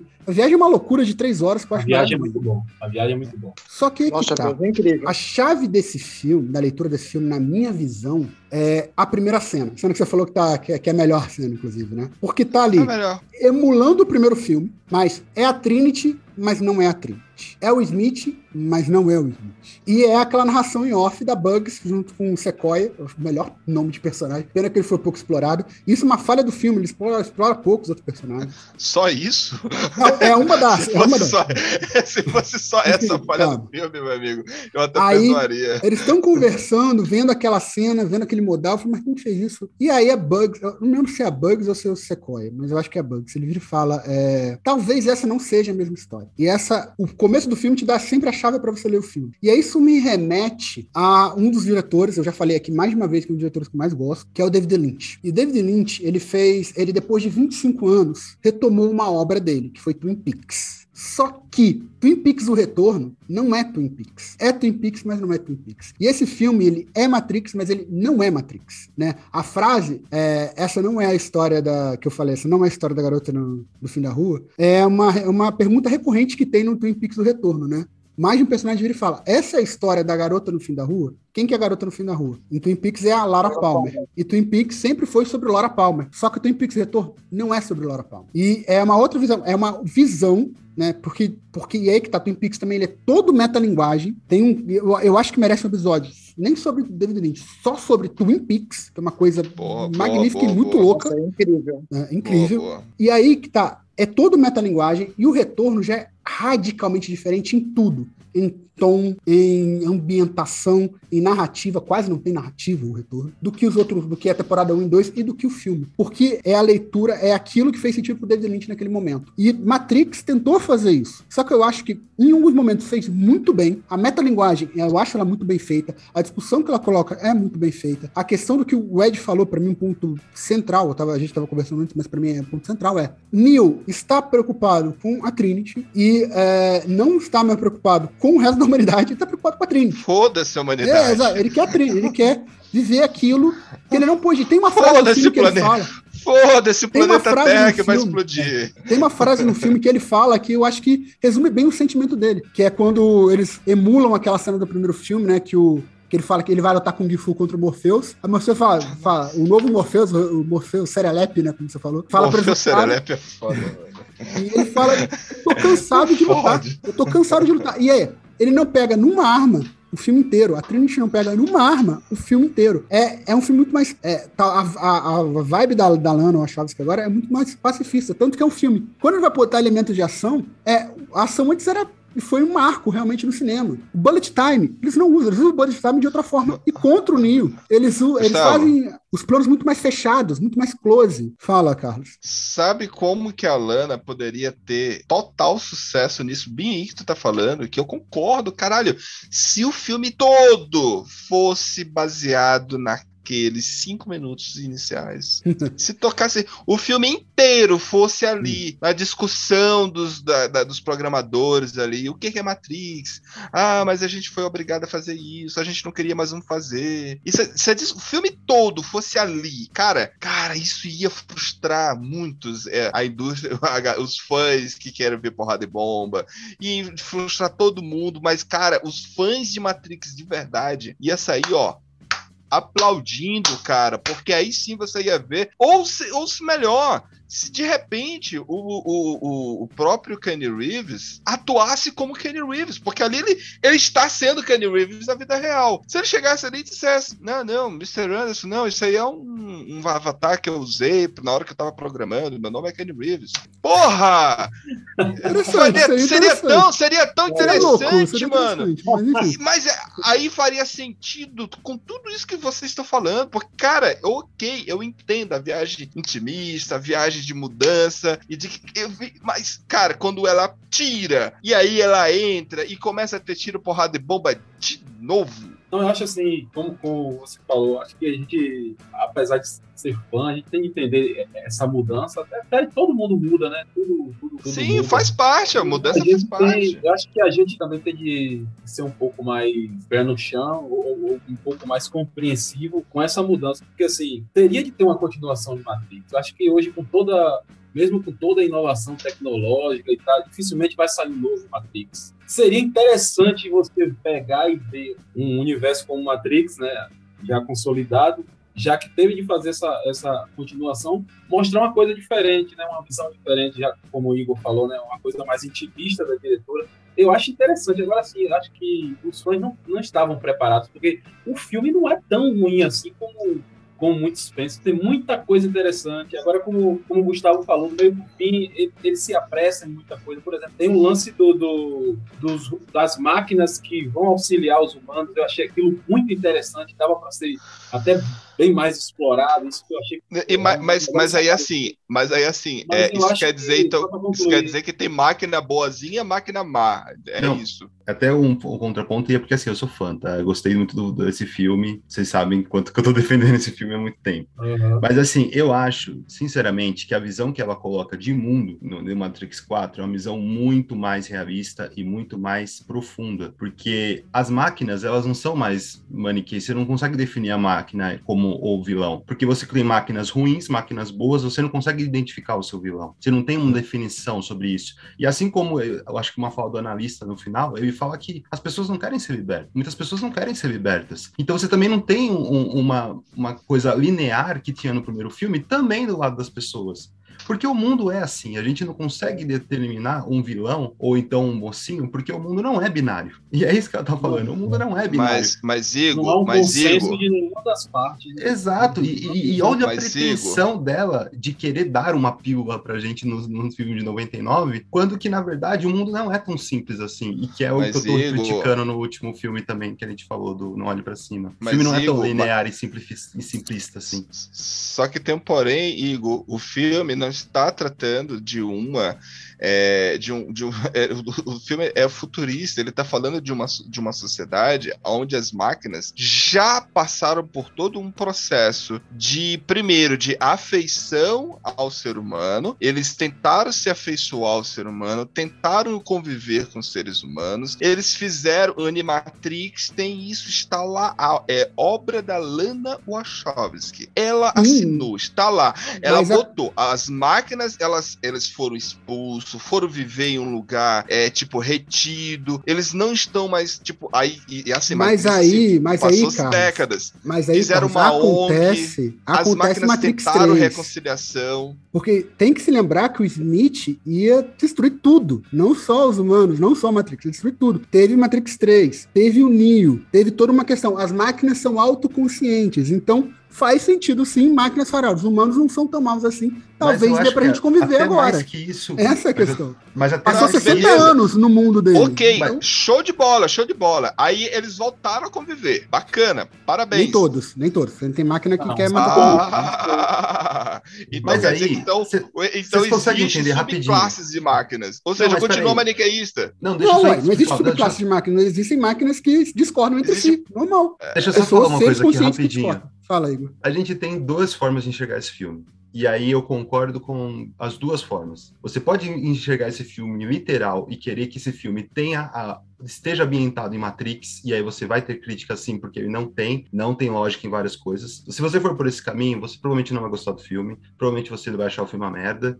E tudo bem, não tô criticando quem veja o filme dessa forma. Mas a diretora ela deixa uma outra, uma outra vertente. Ela deixa coisas subentendidas. E aí me incomoda muito as pessoas ignorarem isso. Você pode não concordar com esse caminho dela, mas você ignorar isso, aí eu acho que você a pessoa tá imitando a obra. E aí uma, você, se a pessoa imita a obra, o problema tá na pessoa, não tá no artista. Chegamos aí, então, ao momento onde nós vamos dar aí as nossas notas para Matrix. Matrix 4, né? Engraçado, né? Mais uma vez aqui, finalizamos o filme e não citamos nada do Kenny Reeves, cara. Que, droga, né? A gente faz Kenny episódio Reeves, só de eu- Keanu Reeves pra você, tá? Eu, eu acho que eu acho que eu acho que Kenny Reeves ele acordava e ia pro set de filmagem com a mesma roupa, do mesmo jeito, tava nem aí, tava cagando. Ah, ah, foda-se, ah, roteiro, ah. Não tava nem aí, mano, sabe? Mas vamos lá, vamos lá, vamos lá. É, é, é de persona.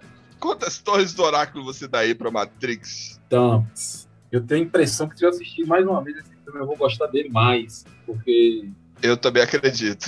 Porque você tá, tá- tá- você tá, você tá indo na, na ideia dela, você comprou a ideia É, eu dela. tô tentando digerir, né? O argumento que Igor colo- colocou aí muito bem. E me fez pensar também bastante. Mas assim, a primeira, como eu falei no início, a primeira metade do filme eu gostei bastante. Tem alguns elementos legais ali, com o lance dos robôs ali, apesar de ter sido um pouco explorado. Eu até pensei, de, pô, vou gostar bastante desse filme, mas aí quando chegou da metade pro final, realmente eu senti aquela quebra ali de ritmo, como o Gustavo falou, as coisas se apressaram demais. E aí o desfecho não me agradou muito. Mas, cara, eu vou dar três torres. Caraca, mano. Gustavo, quantas torres do oráculo você dá aí pra manter esse filme aí? Vamos lá, é como eu falei, eu acho que ele tem os problemas, e aí eu entendo que, que o Vigor já definiu essa ideia de, de uma negação da narrativa em si. É, eu entendo isso, eu entendo que ele é um filme muito mais conceitão, como dizem, como dizem assim. Mas ele tem alguns problemas narrativos, ele tem alguns problemas de roteiro, ele tem alguns problemas de, de, de, de, de ritmo, né? É, o, o Neo recupera o poder de segurar balas, mas não de voar. E isso é a resolução de todas as, as, as, ações do filme. Sendo que o filme, eu compreendo, talvez esteja numa vibe muito mais pacifista hoje em dia. Mas eu acho que a própria crítica, a, a própria autocrítica, a própria meta, a crítica de metalinguagem, ela é uma ideia muito boa, mas eu também vejo alguns problemas na execução dela. E novamente me remeto a Twin Peaks. Twin Peaks, o Retorno, é uma crítica aí sim, é uma crítica aos fãs de Twin Peaks, ao que foi feito de Twin Peaks, ao, é, a pressão que teve para revelar quem foi o assassino da Lara Palmer e uma crítica, uma própria autocrítica do David Lynch também, porque ele se coloca naquilo. E é muito mais bem feito. Mas aí talvez porque ele teve, sei lá, 18 horas para fazer essa crítica também. Pode ter sido isso. é, tem, tem esse detalhe. Então eu acho que ele é um filme eu vi, eu vi muitas pessoas amando demais esse filme, eu vi muitas pessoas odiando demais esse filme, né, Carlos? Mas, enfim, faz sentido, as duas leituras fazem sentido, mas é, eu tento ter uma visão um pouco mais, não imparcial, objetiva, digamos assim, mas eu entendo que esse filme ele tem uh, méritos e ele tem defeitos. Então, a minha nota vai bem perto do Persona, é, eu vou dar 3.3 também. Vamos lá então, César de Oliveira. Quantas torres do oráculo você dá aí para Matrix? Então, as minhas torres vão ser 3,9 por ela ter buscado uma. Eu gostei muito dessa ideia do código antigo. Você pegar um código antigo e transformá-lo. Eu lembro que no primeiro filme ela não precisava ter usado aquelas cores é, verdes, que isso aí é do período antigo da, do uso da informática. Mas enfim, ficou muito bom no filme. E conforme ela vai utilizar a, essa nova ideia de Matrix, novos convencimentos, vai ficar com 3,9. 3,9 é minha nota de torre. Igor Delfino, quantas torres do oráculo você dá aí pra Matrix? Cara, então, é muito difícil né, avaliar esse filme para mim, né? Eu acho a primeira hora uma das melhores coisas que eu vi no cinema americano nos últimos 20, 30 anos, de verdade, assim, é, para mim é, é um, mostra uma capacidade de entendimento de si e do pensar como artista muito maduro da Lana, é, poucas vezes eu vi isso em outros diretores, talvez no Godard, no Buñuel, no Lynch, talvez, mas eu entendo que segunda parte ele é, ela, tudo bem, eu posso, eu, seria muito cômodo para mim falar que foi uma autoridade do, do estúdio, porque ela tinha que ter uma narrativa, mas ela fez, tá lá, é uma narrativa, é, é muito problemático, acho que tem diversos defeitos, eu poderia ficar aqui uma hora falando de defeitos da parte narrativa, então eu vou dar três torres e meio. Assim, ó, quando eu comecei com esse projeto aqui, né, eu, Igor e César, eu, inclusive o Igor e o César são testemunha disso, em alguns momentos eu tive discussões, assim, muito grandes com outros, outros membros que atacavam filmes, eu mesmo já ataquei vários tipo, atores, diretores e tal. E mas eu botei uma coisa como meta e objetivo para mim, de que eu jamais iria dizer que um filme é ruim, né? O César pode, pode lembrar aí disso, o Igor também. Várias vezes eu defendi, por exemplo, mesmo odiando o Adam Sandler, eu sempre defendi ele, dizendo, não, cara, ele tem público, ele faz um produto pro público dele, e a galera compra, então ele é eficiente daquilo que ele se propõe. A mesma coisa o Velozes Furiosos Furiosos, apesar de odiar os atores que participam do projeto. O próprio menino Weaves aqui, eu, tipo, eu não suporto olhar pra cara dele, mas eu admiro ele como pessoa, artistas que têm foco e que têm produto. E que é um produto que eu não compro, entende? Eu não vou comprar, não consigo. Ó. Mas assim, esse filme não dá, não desce, não desce. Como artista, eu, me recuso a ver a postura arrogante tão, tão soberba, tão petulante de alguém de querer ignorar o público, sabe? De querer dizer pro público assim: você, o, o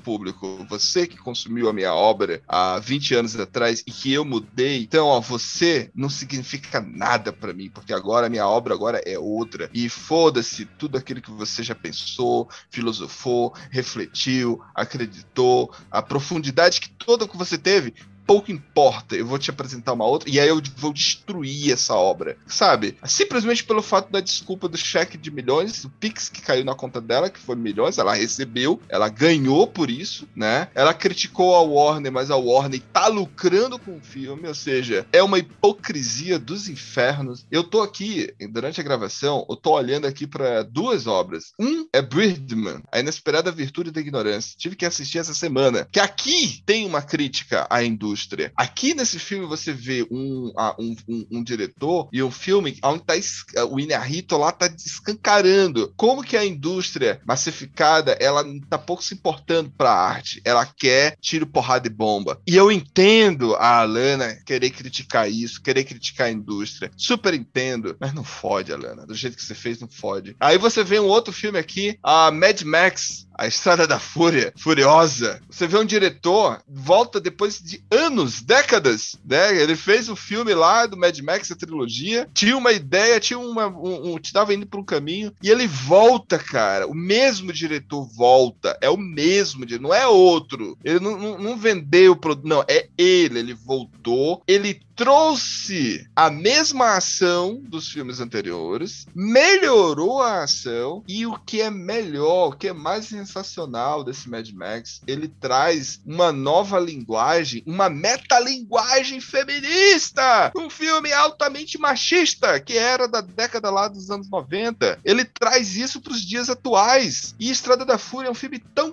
poderoso, tão grande que eu vi, eu vi várias mulheres, isso que é um filme, entendeu? E assim, não dá, não dá para aceitar. Então, assim, a minha nota é zero, zero, zero, zero. Eu não dou zero para um aluno. Trabalho com, com em escola e jamais daria para um aluno, porque o aluno tem o direito de aprender. Só que aqui estou falando de uma pessoa que é profissional, que se dizia ser profissional da obra do entretenimento da arte. Então, como artista, assim, ela morreu para mim, entendeu? A obra tá lá, viva em 99. E eu acredito que vai ter um remake de Matrix. Vai existir. Mas, entrando no mundo no mundo ficcional de quem acredita, né, que o filme vai ter esse, esse, esse lance aí de que, ah, tá lá, é... Daqui um dia a gente vai ver Matrix 6, Matrix 5 Matrix 6 assinado por outros diretores, pela mesma diretora, talvez a nova irmã. O Oráculo, a voz do Oráculo tá profetizando aqui, A gente vai assistir aí Matrix 6 no cinema. Né? Logo, logo. Eu não vou.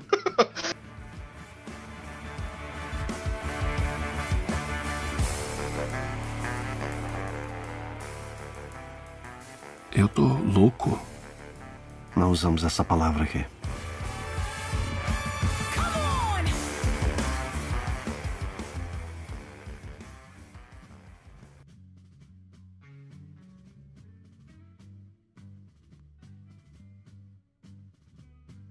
A média aqui do filme, juntando as notas dos meus colegas e a minha frustração máxima, aonde eu nunca vou ter em outra obra, acredito eu, porque isso foi inédito na minha vida e vai contra todos os meus princípios, né, de artista, mas assim, é por causa da petulância soberba da Alana Wachowski. E aí nós temos aí uma média de 2,7. Infelizmente, essa obra, eu queria muito, Igor, tá de mãos dadas contigo e ter amado esse filme, porque eu amo Matrix. Eu amo Matrix, de verdade pra caramba. E assim, não dá. Talvez aí esteja o problema, né?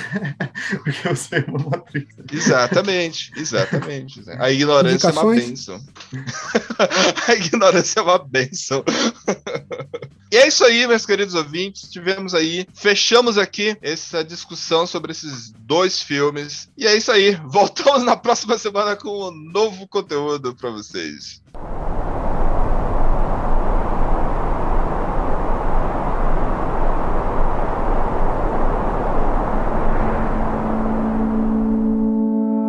Vazia, melodia, onde é que a palavra vai cair? Onde vai cair? Acho que ela vai aterrizar em território perigoso. De onde a ideia vai sair, por onde vai andar, onde o pensamento vai chegar. Acho que ele pode atravessar um território perigoso. Só porque eu falei não quer dizer que eu sei. Só porque eu falei não quer dizer que eu não posso estar errado. Só porque eu falei não quer dizer que é lei. Só porque eu falei não quer dizer que se eu falei está falado. Eu já mudei